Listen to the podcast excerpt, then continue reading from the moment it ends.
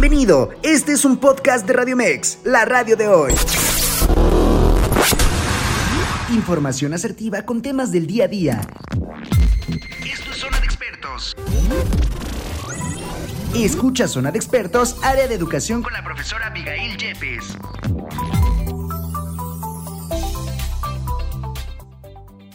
¿Cómo están amigos de la radio de hoy? Es un gusto para mí saludarlos. Hoy estamos de manteles largos, yo lo digo, porque tenemos un, el honor de que nos, eh, nos acompañe el día de hoy un gran invitado. De verdad es que no, no, hay, no hay forma para describir eh, la gran trayectoria de, de, de, nuestro invitado de hoy y también el que nos honre con su presencia, porque no solo conoce de un tema, sino conoce de muchísimos. Ha tenido eh, una participación increíble donde durante muchos años en muchos aspectos, tanto de la vida política, de la vida pública.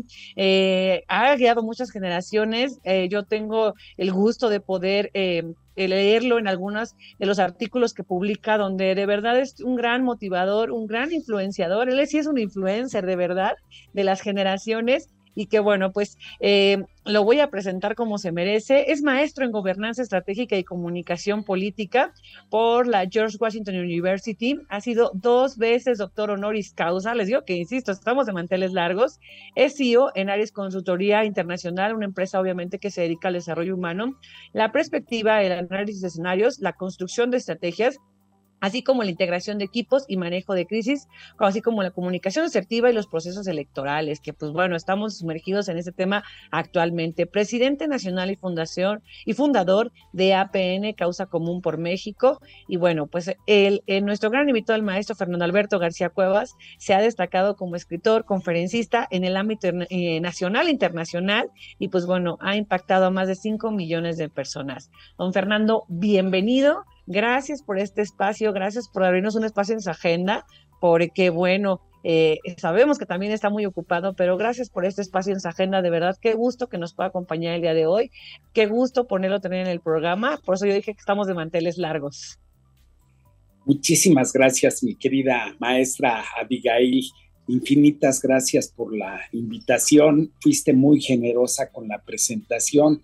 Te lo aprecio mucho y estoy aquí completamente a tus órdenes, No, muchas gracias. Y pues hoy tenemos un tema que la verdad para mi público es algo bien especial porque es un tema bien importante, la educación en estos tiempos de modernidad. Y, y ya lo platicábamos porque tuvimos la oportunidad de ponernos de acuerdo para saber cómo se lleva el programa, que yo le dije, don Fernando, la verdad es que lo vamos a llevar, yo, usted me va a llevar de la mano con esa experiencia.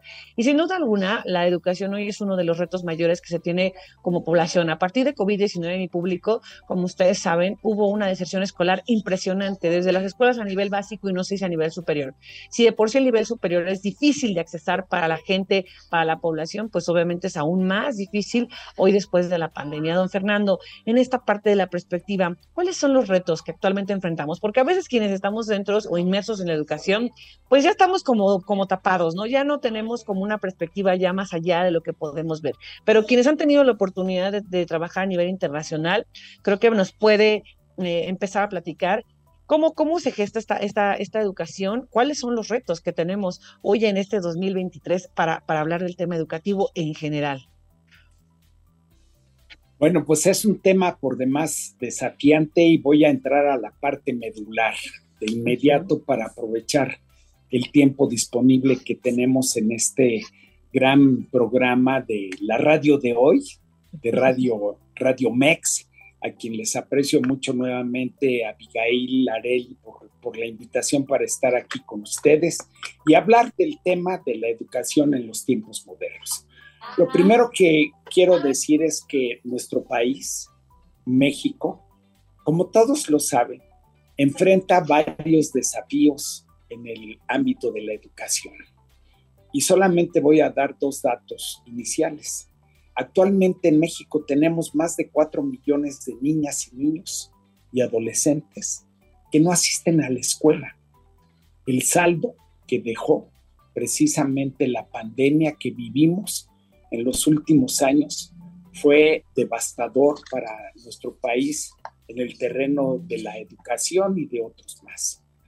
A esta cifra debo agregar que hay más de 600 mil niños y jóvenes que están en riesgo de dejar la educación por diversos factores, como por ejemplo la falta de recursos o la lejanía de la escuela y en algunos casos también la violencia.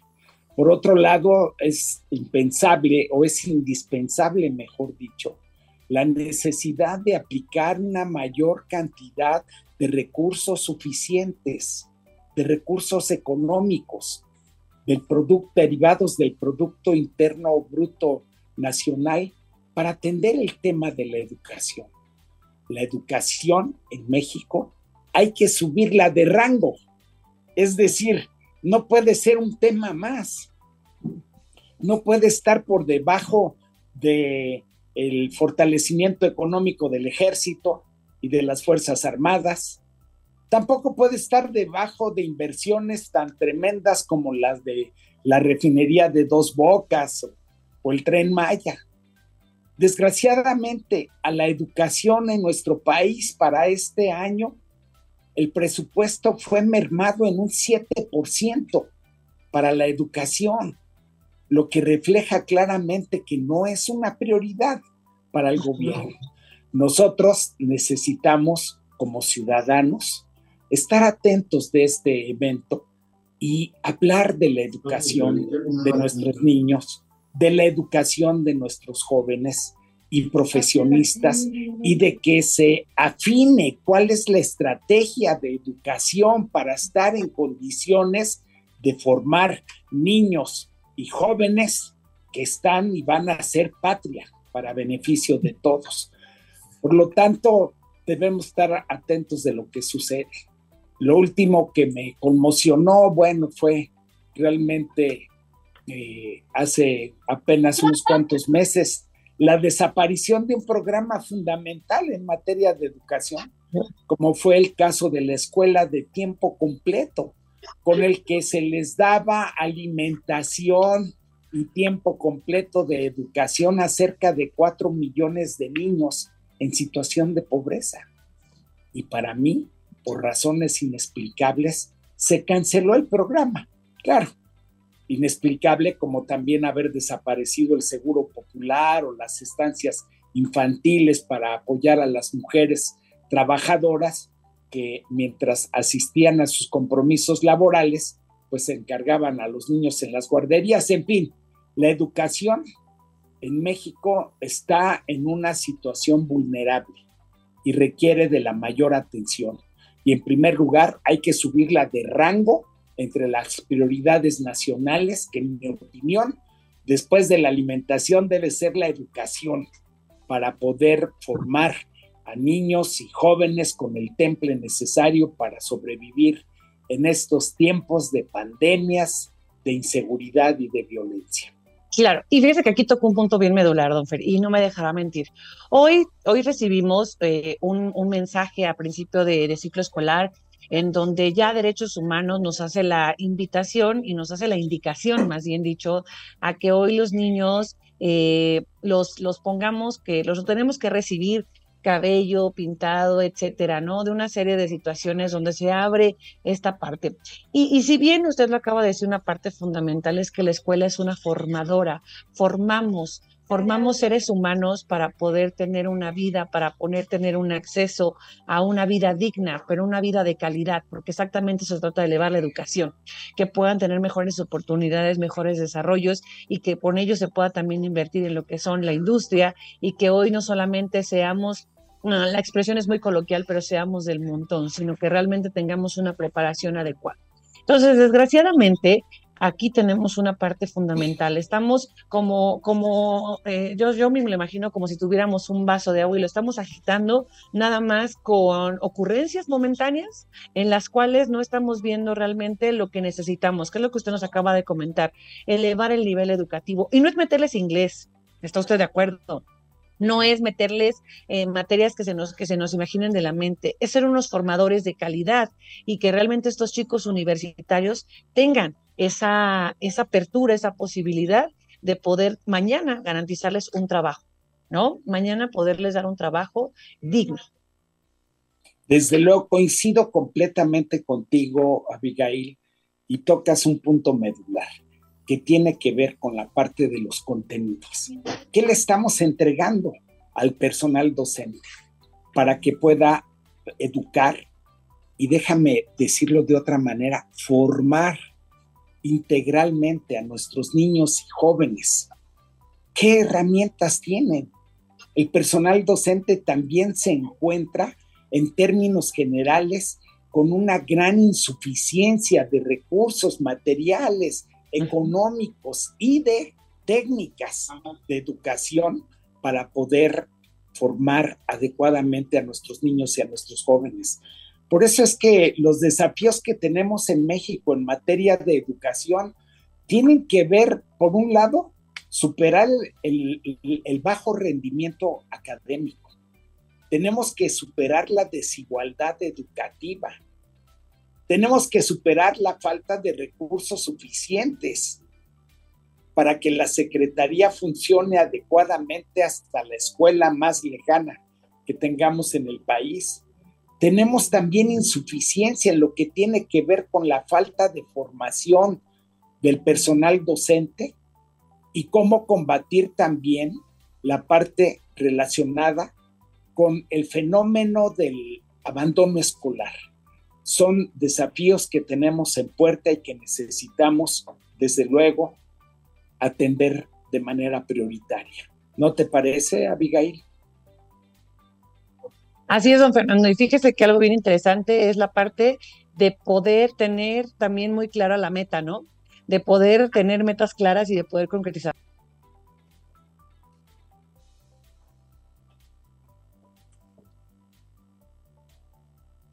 Pero fíjese que aquí bien interesante, que es algo que también yo veo y que usted decía todos de los materiales, también es algo bien importante. Fíjese que con cuestiones de los materiales lo vimos en la pandemia. ¿Cuántos maestros tuvieron que ocupar sus espacios tuvieron que diseñar su ingenio porque no tenemos esa capacitación, porque nos hacen falta esos recursos, como usted lo dice, en donde tengamos que atraer a la gente, en donde tengamos esa capacidad de ponernos en el nivel, porque cuántos ni siquiera, y yo me pongo en el caso, que ni siquiera tenemos la posibilidad de poder tener una computadora, no tenemos acceso a la tecnología, no sabemos cómo usar estas plataformas que hoy tenemos que utilizar y que realmente es algo bien insistente en poderlas utilizar y en poderlas emplear. Totalmente de acuerdo. E, en, este sentido, debemos entender que nuestros profesionistas del presente y del futuro deben tener las herramientas necesarias para desarrollar y poseer habilidades claves, como por ejemplo la tecnología.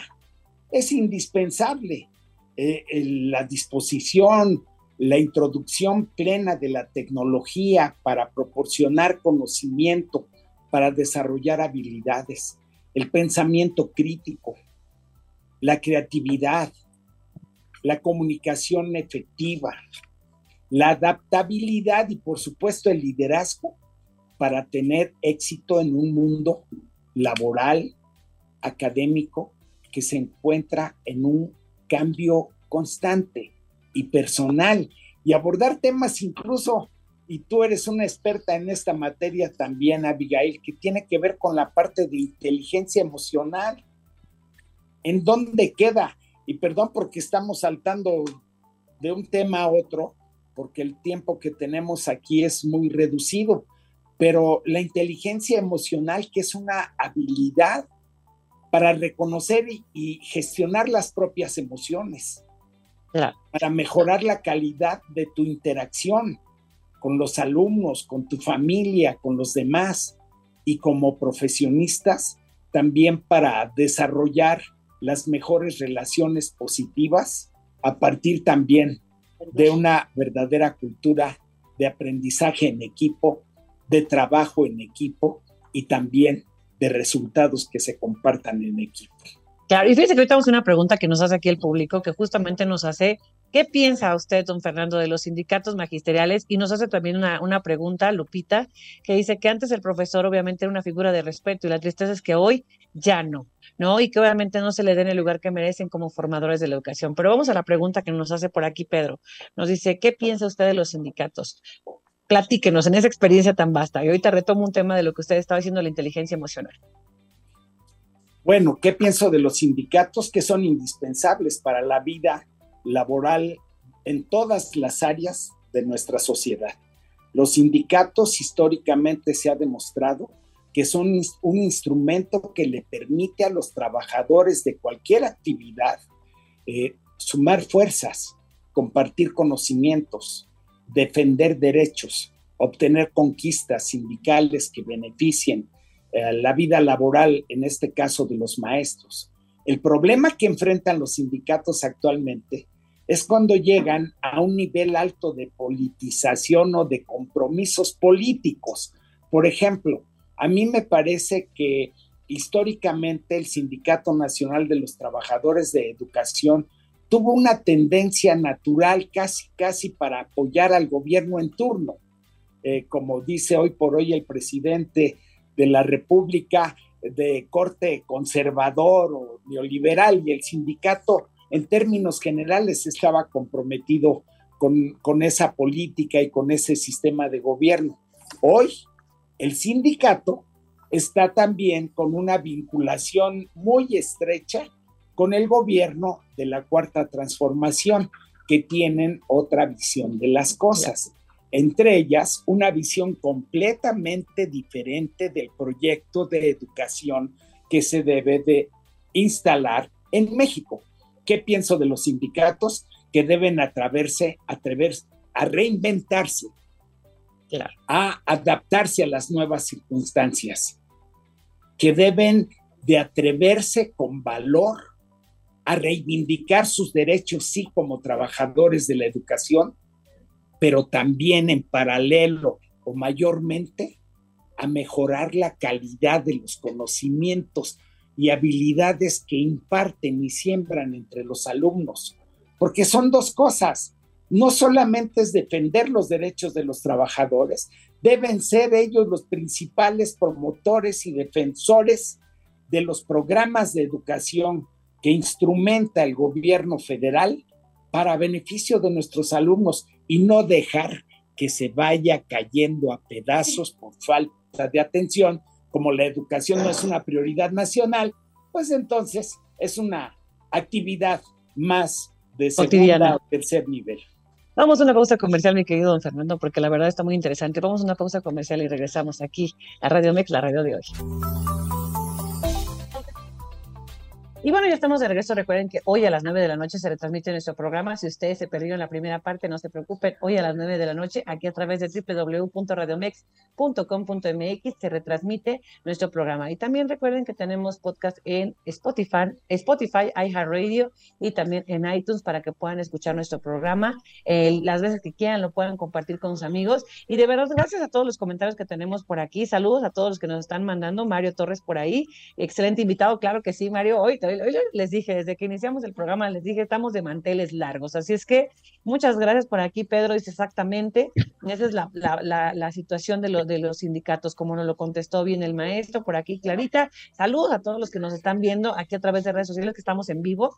De verdad, muchas gracias por, por escucharnos y por continuarnos. Y pues sí, Ahí nos dicen que excelente programa. Así es, estamos tratando la educación. Y como lo decía bien ahorita el maestro Fernando, ¿no? Eh, ellos se tienen que reinventar, tienen que renovar y sobre todo ser parte de la solución y no del problema, porque pareciera que en ocasiones, oye, eh, esta es esta parte que nos comentaba aquí Pedrito, eh, eh, que era un tema donde los sindicatos de los magisterios ahora están convirtiendo en el problema, y porque entendemos las necesidades y entendemos perfectamente, como usted nos lo decía, la falta de materiales de recurso y lo abordábamos en el tema de que en pandemia vimos cómo se reinventaron los maestros, pero que desgraciadamente no tenían las herramientas, derivado de que ni siquiera conocían plataformas como, como las que manejamos hoy para poder tener una clase, para poder dar una clase. Por aquí también, Denise, saludos, gracias. Eh, de verdad es un tema muy complejo. Y como usted nos lo decía, la inteligencia emocional, tenemos que vernos como líderes. Yo creo que cada maestro tenemos que cambiarle ese chip y tenemos que cambiarle esa esencia en donde no se vea como un trabajador más, sino que se vea realmente como una parte transformadora. Formadora porque finalmente él, va, va, a depositar un conocimiento a los alumnos, pero transformadora porque somos el ejemplo de muchas generaciones, de muchas situaciones en donde tenemos un compromiso real con ellos, ¿no? ¿No cree, don Fernando? ¿O usted qué opina? Yo opino que tienes... Logré que me, que me por ahí. Ay, te dije que no. porque se metió por ahí un ruidito. se metieron por ahí un ruidito, permítame tantito, déjeme. ya, listo, creo que se está, ya se quitó el ruidito. Ya, perdón, Fernando, dígame. Bueno, eh, coincido plenamente contigo, Fabi, en el sentido de la necesidad de avanzar en la profesionalización del servicio del personal docente, de los maestros. Para mí los maestros, en términos generales, son un ejemplo, son una inspiración para mí.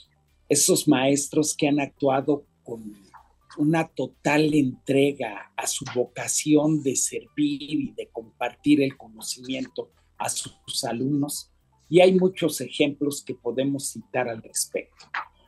Desde luego que también hay maestros que necesitan trabajar y la propia Secretaría de Educación necesita trabajar para mejorar la calidad del servicio que proporcionan algunos maestros, porque hay que dividir la educación. Una tiene que ver con la transmisión de conocimientos, ¿de acuerdo? Pero la otra parte tiene que ver con la parte de formación, la parte que tiene que ver con los valores de los alumnos, con sus principios. Oye, si voy a la marcha, tú tienes que ir. La apreciación que tienen acerca de la vida. Creo que ya entró por ahí también una señal extraña Sí, ya por ahí se metió, ya, ya, la, ya la cancelaron, no se me preocupe, ya la cancelaron, sí, ya. Bueno, entonces creo que la tarea es enorme. Estoy absolutamente convencido y he tenido oportunidad de platicarlo con maestros y alumnos de, algunas universidades, en donde eh, les refiero la importancia de que el maestro debe estar completamente motivado motivado y comprometido con sus alumnos para darles no solamente el conocimiento como una lista de temas, sino para sensibilizarlos, para que abran su mente y su conciencia, para que se interesen, para que se abran al entendimiento del conocimiento que están recibiendo y que al mismo tiempo tengan claridad acerca de cómo van a aprovechar y utilizar este conocimiento que reciben de los maestros. Y esto es un capítulo especial de atención e información para los maestros, porque yo platicaba, por ejemplo, con la heroica Universidad Tecnológica de Nezahualcóyotl, donde tienen alrededor de 5 mil alumnos, y un número impresionante de personal docente que los alumnos que están yendo a clases y sobre todo que siguieron yendo a clases eh, post pandemia, eran héroes. Eran héroes porque no habían cedido a la presión o tentación de sumarse a la deserción escolar y que estaban asistiendo al aula de la universidad porque tienen la firme determinación de prepararse para estar en condiciones, sí, de obtener un título, pero también de poder generarse con esa formación académica para poder luchar en la vida, para obtener mejores niveles de bienestar para ellos y sus familias. Y que por lo tanto los maestros, se los dije, frontalmente, deberían considerar esa actitud heroica de los alumnos, pero también de los maestros, en el sentido de entender perfectamente que este binomio que es el maestro y es el alumno deben estar preparados para interpretar la realidad que hoy estamos enfrentando y de esa manera definir la mejor estrategia para transmitir el conocimiento al tiempo también de proporcionarles elementos suficientes en, la, en el proceso de formación del alumnado. Claro, y desde que sí, sí, sí, es una heroica escuela, porque como lo dice, ¿no? Las condicionantes muchas veces no, no, no, volteamos a ver a los alrededor y nos damos cuenta que, pues bueno, cada municipio tiene sus características especiales, ¿no? Y que obviamente la deserción se suma a la ubicación también en uno de tantos factores que hoy estamos haciendo. Y que justamente, como usted lo dice, en este binomio que tiene que existir entre maestro y alumno, ahorita pensaba yo mientras usted hablaba y, se me venía a la mente el hecho de que pues antes escogíamos, ¿no? Quiero ser maestro y, parecía que pues era la única opción, ¿no? Porque en aquellos tiempos pues solamente era maestro, sacerdote o, ama de casa o, trabajar en el campo, ¿no? Y, y desgraciadamente esos tiempos ya pasaron y pareciera que se repite la historia y que quienes hoy, hoy tenemos ese compromiso de estar dentro del magisterio, de estar dentro de los maestros, tenemos un gran compromiso con el alumno, con el resultado que estamos haciendo, ¿no? Yo muchas veces a los padres de familia les digo que finalmente hacemos un triángulo porque es familia, escuela y maestros, en donde tenemos que trabajar en conjunto. Porque si yo como maestro digo o, doy alguna instrucción en, repasar, en hacer una serie de conocimientos, pues al final del día en casa se tiene que ver replicado para que esto tenga una funcionalidad. Porque si alguna de nuestras partes falla, es como cuando a una mesa le quitamos una pata, no se sostiene, ¿no? Y más una mesa que tiene tres patas, es muy difícil sostenerla, ¿no?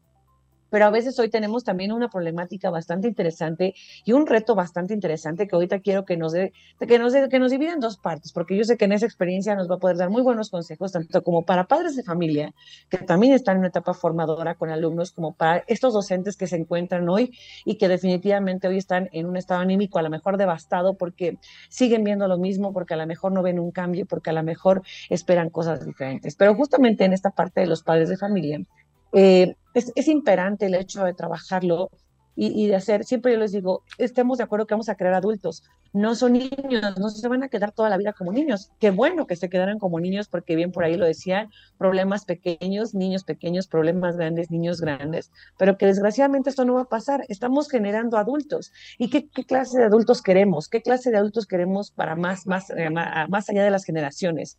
¿Cómo queremos que se maneje en nuestra, en nuestra vida, ¿no? Que realmente sean funcionales, independientes. Y para llegar a esta funcionalidad esta independencia, esta inteligencia emocional que usted hablaba, pues es básica, pero es básica desde la imagen que yo doy. Muchas veces, eh, a veces como, como personas, eh, no le damos importancia a esa imagen que proyectamos, a esta parte que sale de nuestra boca y, y puede transformar una vida. Como maestros tenemos que dar cuenta que nuestras palabras pueden transformar la vida de alguien, para bien o para mal. Aprovecho rápidamente. Gracias, Gaby, por siempre seguirnos aquí. Un saludo, excelente tema. Claro que sí, yo les dije hoy, hoy estamos con todo, hoy andamos con todo aquí en Radio Mex. Pero, a ver, don Fernando, usted que, en esta experiencia, porque también es un gran padre, porque ha creado hijas eh, con una gran carrera y que han sido mujeres que también se comprometen socialmente. Oye, ese padre de familia, ante, esta, ante este desafío de la educación, ¿qué consejo le podemos dar? Porque tenemos padres muy jóvenes. Yo tengo papis en escuela, ahí en Colegio Escuadrón, que tienen 20, 18 años y que ya tienen niños de preescolar y a veces pues es difícil esta responsabilidad. ¿Qué pregunta me haces, Abigail? Qué bárbara. Pero mira, muchas veces hemos perdido de vista la responsabilidad que tenemos como padres y también como maestros, como docentes, cuando tenemos enfrente la atención de nuestros hijos o de un conjunto de alumnos. Si a mí me pones enfrente de un aula, ¿yo qué les podría decir? Con mis hijas, con mis hijos, con mis nietos. ¿Qué me gustaría como padre, porque así me lo estás preguntando, qué, qué le diría yo a mis hijas, a mis nietos y a mis alumnos a propósito del tema de la educación? Pues yo te diría en primer lugar, a mí, que formar a los niños y jóvenes, necesitamos considerar en primer lugar el desarrollo de habilidades para sobrevivir, de habilidades para sortear las dificultades propias de la vida y proporcionarles a través del conocimiento de la inmensidad de esa bolsa inagotable de conocimiento, proporcionarles también principios y valores que los formen y los hagan mujeres y hombres de bien. Yo quisiera que en las escuelas, y por ello pugno, y por eso también me entusiasma mucho el proyecto político que se está planteando en el Estado de México de constituir un gobierno de coalición por primera vez en la historia de este país y que tengan como prioridad la educación de nuestros niños y jóvenes. Bueno, a mí me parece que hay que educar desde los primeros años a los niños con amor y con gratitud. Sembrar en sus mentes y en sus corazones aprecio por la vida, por la naturaleza, por ellos mismos y sus seres queridos. Sembrar en ellos seguridad, una gran seguridad y confianza personal. Es decir, formar en ellos una elevada autoestima personal. Inculcarles a los niños y a los jóvenes que vivan y sientan respeto por sí mismos, pero que también respeten a los demás, que vivan con amor y respeto por la naturaleza, por el planeta, que aprendan a vivir con amor, gratitud y respeto, que se ayuden a los niños para identificar sus habilidades pero también para identificar cuáles son sus sueños y sus pasiones y poder así entonces encauzar el encuentro con sus, con sus vocaciones.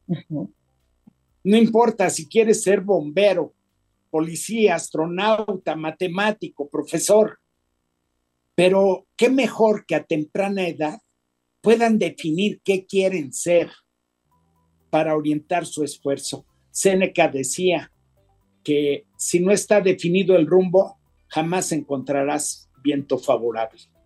Por eso hay que enseñarlos a soñar, soñar creativamente. Y como digo, a que encuentren tempranamente su vocación y definan lo que quieren, es decir, su destino. Que aprendan a valorar y servir a nuestros semejantes y que sientan que merecen, que merecen lo mejor, que no vinieron aquí a sufrir ni a cargar la cruz de nadie, que vivieron aquí dotados naturalmente de habilidades, de elementos, de inteligencia, de cuerpo, de vida, que les permita trabajar y alentar un espíritu de superación personal enorme. Que aprendan lo mejor del mundo. Que no solamente vean al ombligo o que digan, es que a mí me tocó vivir así, ni modo, voy a cargar con esta cruz. No, que aprendan a aprender, fíjate. Y esto lo han planteado en la UNESCO, pero yo voy a agregar otras cosas, que aprendan a emprender. Claro que aprendan a aspirar a los mejores niveles de calidad de vida, que aprendan a ser libres, a vivir en una comunidad democrática, que aprendan a ser justos desde niños. Y que aprendan a proteger y defender su dignidad, sus libertades yo eso le digo a mis hijos, que aprendan a amar los libros, que amen el conocimiento, que desarrollen su capacidad como indagadores, que tengan hambre de saber, hambre de ser libres, que no se resignen a vivir de cualquier modo, que asuman su responsabilidad para crear lo mejor en su entorno para ellos y sus familias. Que aprendan a vivir con dignidad y respeto, a ser autosuficientes, solidarios con su comunidad, que aprendan a ser libres como ciudadanos del mundo. ese es el, ese es el claro ejemplo. Y fíjese qué, qué, enorme eh, hoy escucharlo porque de verdad que es una parte donde nosotros como papás, nosotros como maestros, como formadores, pareciera que nos hemos olvidado y nosotros tenemos que aplicarlo por nosotros mismos. Esa parte de hacerlos libres, de que no tengan que estar sometidos a un sistema, de que no se trata de que eh, yo no puedo lograrlo, ¿no? De ser el mejor, de que tú lo puedes lograr, de mentalizarlo. Y me acordé ahorita de algo que, que me gustaría comentarlo aquí con el público, que ahorita vamos a contestar unas preguntas de Mané y otras preguntas de Anemón, donde nos dice, justamente escuchaba yo una conferencia con unos pequeñitos, estaba yo dando una conferencia con niños pequeños de sexto de primaria y les digo, ¿para qué son buenos? Y fue muy triste escuchar, no sabemos para qué. Y uno de ellos me encantó lo que me dijo, me dijo, mi mamá dice que yo soy bueno para ser chismoso. Y yo me encantó, dije, bueno, sí, perfecto, ya sabes para qué eres bueno. Pero qué desgracia que hoy las escuelas no nos demos cuenta de que tenemos que... Entonces va a ser reportero. Claro, y de enfocar, como usted dice. Con todo respeto a la profesión, desde claro, luego. ¿eh? Claro, no, no, no, pero a lo que voy es esta parte de lo importante que usted acaba de mencionar, de la vocación temprana, de encaminar, de no matar sueños, ¿no? Porque hoy pareciera que, que, están aplastando nuestros sueños poco a poco y de decir no se puede, tenemos que ser todos iguales. Y no es cierto quienes tenemos esa parte de esforzarnos, podemos llegar a ser mejores personas. Y aquí justamente voy con unas preguntas que le hago. Oye, Avi, perdóname que te interrumpa. No, no, dígame, dígame. Pero me hiciste recordar que conocí a un niño de 45 años. Ok. Y conversando con él le pregunté qué quería hacer en su vida. Y me dijo que, que no tenía claro qué quería hacer con su vida. Oh, por Dios, porque sí pasa. Y yo creo que hay muchos haber muchos en el camino que de repente. Y no está definido el rumbo, no encontrarás viento favorable. Exactamente. Pero ya te interrumpí, perdón. No, no, no, no, no, no, no, de verdad. Vamos a contestar aquí la pregunta de, eh, que, bueno, que primeramente nos dice Anemón, dice, ¿en verdad existiría la posibilidad de que en México se implemente una materia que tuviera que ver con el liderazgo y la autoestima? Pues mira, en eso trabajamos. Somos fervientes con creadores de este contenido, de verdad, mi público. Por eso metemos gente de, de, valor, porque de verdad es para generar esta conciencia y estos movimientos a favor de poder cambiar un estado educativo, porque a través de la educación, hoy nos quieren decir que la educación no es más que como con una droga, ¿no? Y no es cierto. La educación la tenemos que ver desde un medio transformador, como lo venimos diciendo. No sé si está de acuerdo, don Fernando. Totalmente de acuerdo. Y qué buena pregunta, porque esa pregunta nos la hacemos todos. Y esa pregunta nace también de la insatisfacción que tenemos acerca de la calidad de la educación que tenemos en México. Para no variar, también tenemos dos, dos posibilidades, que es la educación privada y la educación pública. En la educación privada, la que se paga por aprender y estudiar, pues tienen otras posibilidades, pero la mayor parte de la población no puede pagar una educación privada. Y desgraciadamente la educación que reciben en las escuelas públicas tiene enormes limitaciones. Hablábamos al principio por falta de presupuesto y también por otras cosas. Fíjate, hay otro dato que es importante entender. Hoy se habla de querer modificar el sistema de educación pública en nuestro país para crear un sistema de educación pública de corte socialista. ¿Eh? Y además dejan en manos de la Secretaría de Educación Pública actualmente a una secretaria que lo único que yo sé de ella es que forma parte de los grupos más radicales de marxistas y trotskistas que han tenido por muchos años su actividad política en las escuelas del Istmo, en Oaxaca, ¿verdad? Y que les enseñan otras cosas. O sea, eso me preocupa también tener en México un subsecretario de Educación Pública que fue importado nada más y nada menos que de Venezuela, que formó parte del gobierno del señor Maduro en Venezuela. O sea, yo no quiero eso para mis hijos. Yo lo que quiero que a mis hijos no los enseñen a ser manada. Perdón por la expresión. No, es que sí. Yo quiero que los enseñen a ser libres, dignos, que hagan valer su voz, su opinión, que no tengan miedo de expresar una opinión contraria.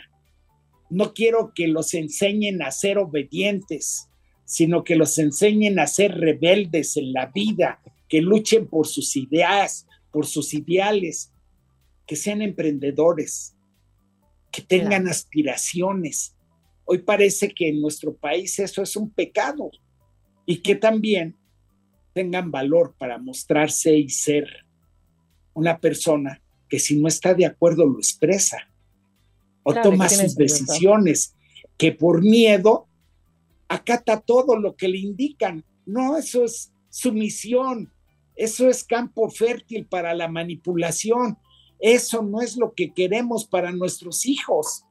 En fin, me parece que la educación, y vuelvo al principio, debe de ocupar el lugar número uno en el rango de importancia para todos los mexicanos y desgraciadamente se encuentra muy lejos de ser esa prioridad en nuestro país. Claro, Tenemos que, luchar por ello.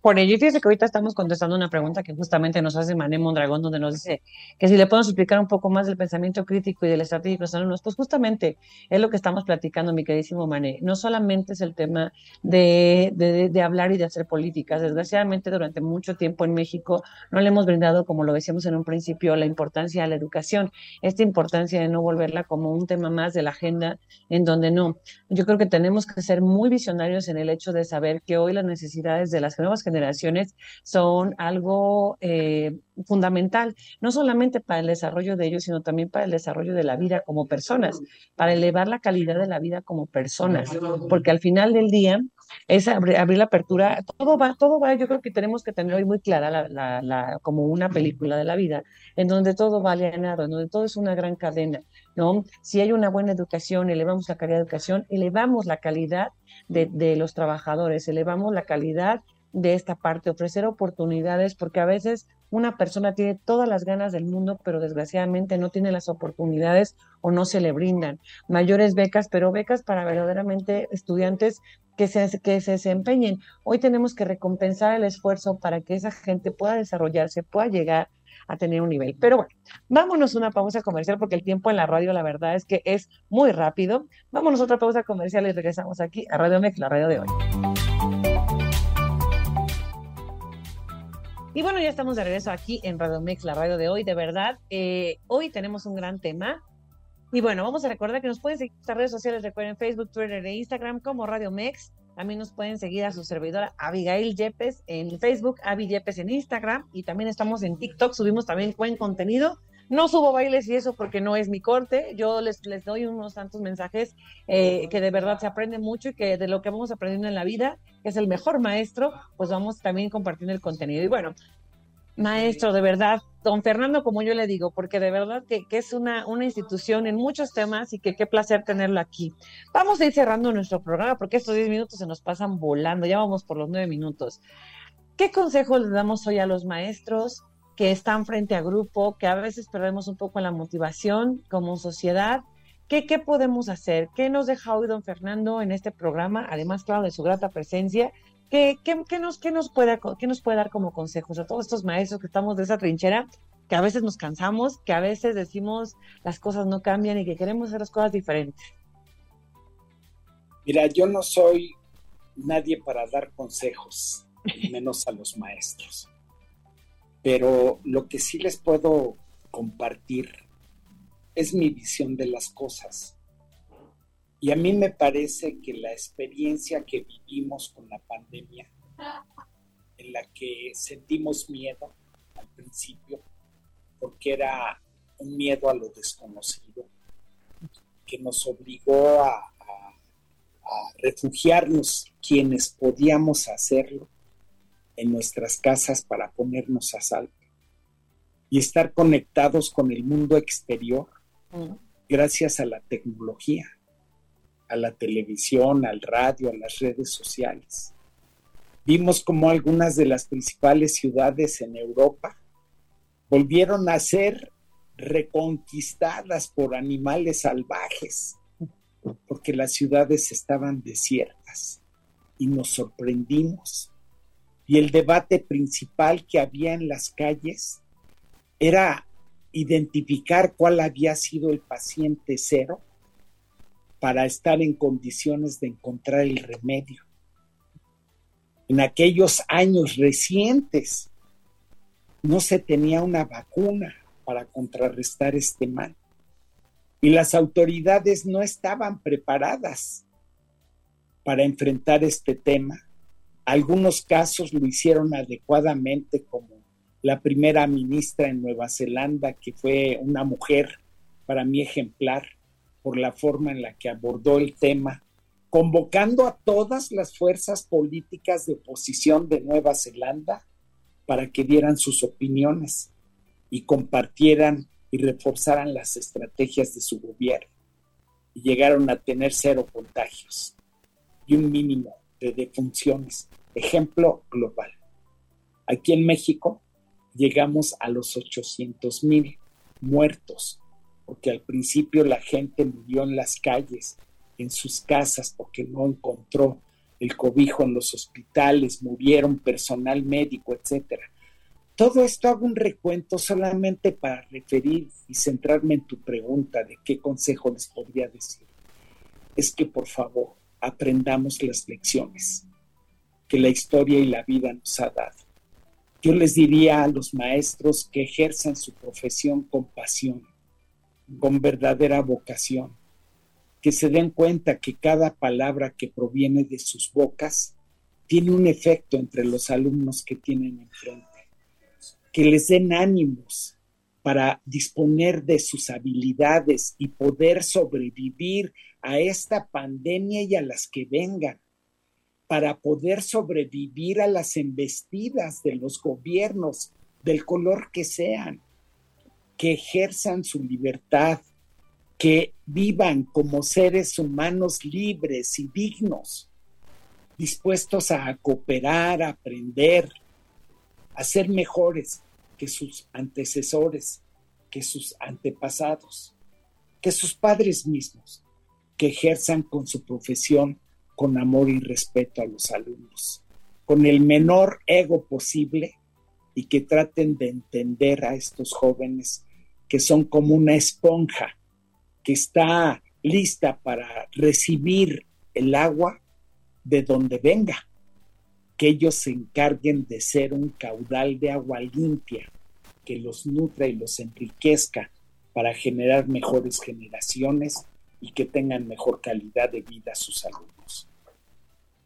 Claro, no, gran mensaje, ya ve, la verdad es que hoy yo creo que nos enfrentamos a, retos, a retos muy, muy circunstanciales en donde tenemos que que poner sobre todo una mentalidad muy clara de darnos cuenta que somos seres transformadores y como usted nos lo acaba de decir, motivar que ese, que ese maestro, que ese docente, que ese alumno hoy, hoy de verdad sepa que el día de mañana puede ser alguien mejor, que en verdad puede cambiar el rumbo de la vida, a veces, eh, muchas personas, yo les digo, eh, nos agobiamos porque a veces no queremos hacer las cosas una meta a la vez, un día a la vez, y con eso vamos todos los días superándonos a nosotros mismos. De verdad, yo muy agradecida de tenerlo hoy el día aquí, de verdad es que muy complacida de poder contar con esta experiencia, de poder decir aquí los comentarios que nos tienen, por ejemplo, Leonel, es excelente programa, muchos comentarios positivos y que yo espero que no sea la última vez, que por el contrario nos, nos pueda compartir la, la, la, experiencia, el conocimiento y esta preparación, porque hoy necesitamos gente como usted, gente que nos comparte esa sapiencia en estos medios para jóvenes, para adultos, para para todo nuestro público y lo que lo podamos ayudar. Siempre nos dice nuestro director de la radio, hay que aportar contenido de valor y este granito de arena pues se puede convertir en una montaña que mañana puede ayudar a muchos a subir y a que sean mejores. Así es que, mi queridísimo público, yo de verdad les agradezco también escucharnos a todos por sus preguntas, por sus respuestas, por esta interacción que tienen. Recuerden, estamos hoy a las nueve de la noche retransmitiendo, nos pueden escuchar a través de nuestros podcasts de iHeartRadio, iTunes y Spotify. Si ustedes se perdieron una parte del programa, bueno, pues no se preocupen, lo pueden escuchar.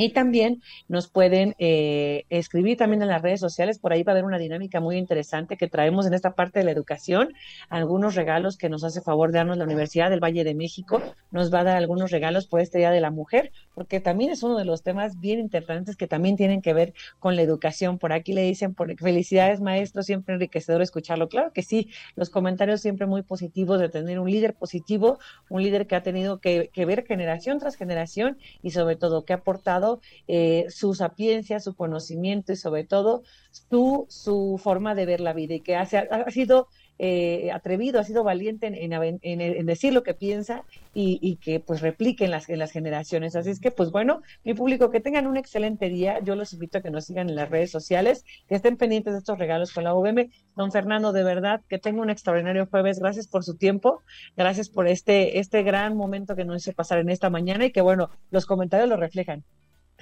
Muchísimas gracias, Avi, por la invitación. Me siento muy distinguido por este espacio al que me invitaste para compartir algunas reflexiones. Y les quiero recomendar este libro. tú lo conoces perfectamente. Se titula Emilio. Que es nada más de Jean-Jacques Rousseau. Léanlo, por favor, para que veas es, una lección acerca de cómo formar a niños libres, con libertad de pensamiento, con capacidad para tener un pensamiento crítico. ¿Cómo me encantaría? Así como haber participado en la manifestación del domingo pasado en el Zócalo de la Ciudad de México, exigiendo respeto a nuestras instituciones, a nuestra democracia y a nuestras libertades, me encantaría y lo digo aquí en tu programa por primera vez, convocar a una manifestación de esta naturaleza cuantitativa, ¿sabes para qué? Para defender la calidad de nuestra educación en México, para entender que la educación es, debe ser, porque no lo es, debe ser una prioridad nacional para todos los mexicanos. Muchas gracias, Avi por toda tu invitación, por tu apoyo, por la generosidad de tus comentarios. Areli, mil gracias y que sigan teniendo mucho éxito en esta estación de radio. Gracias, que tenga un excelente día. Y bueno, mi público, nos vemos el próximo jueves. Adiós.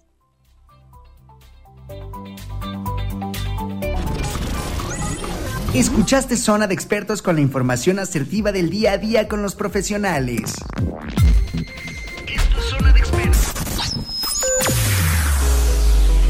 Escúchanos las 24 horas del día, los 365 días del año por www.radiomex.com.mx. Gracias por acompañarnos. Esto fue un podcast de Radiomex, la radio de hoy.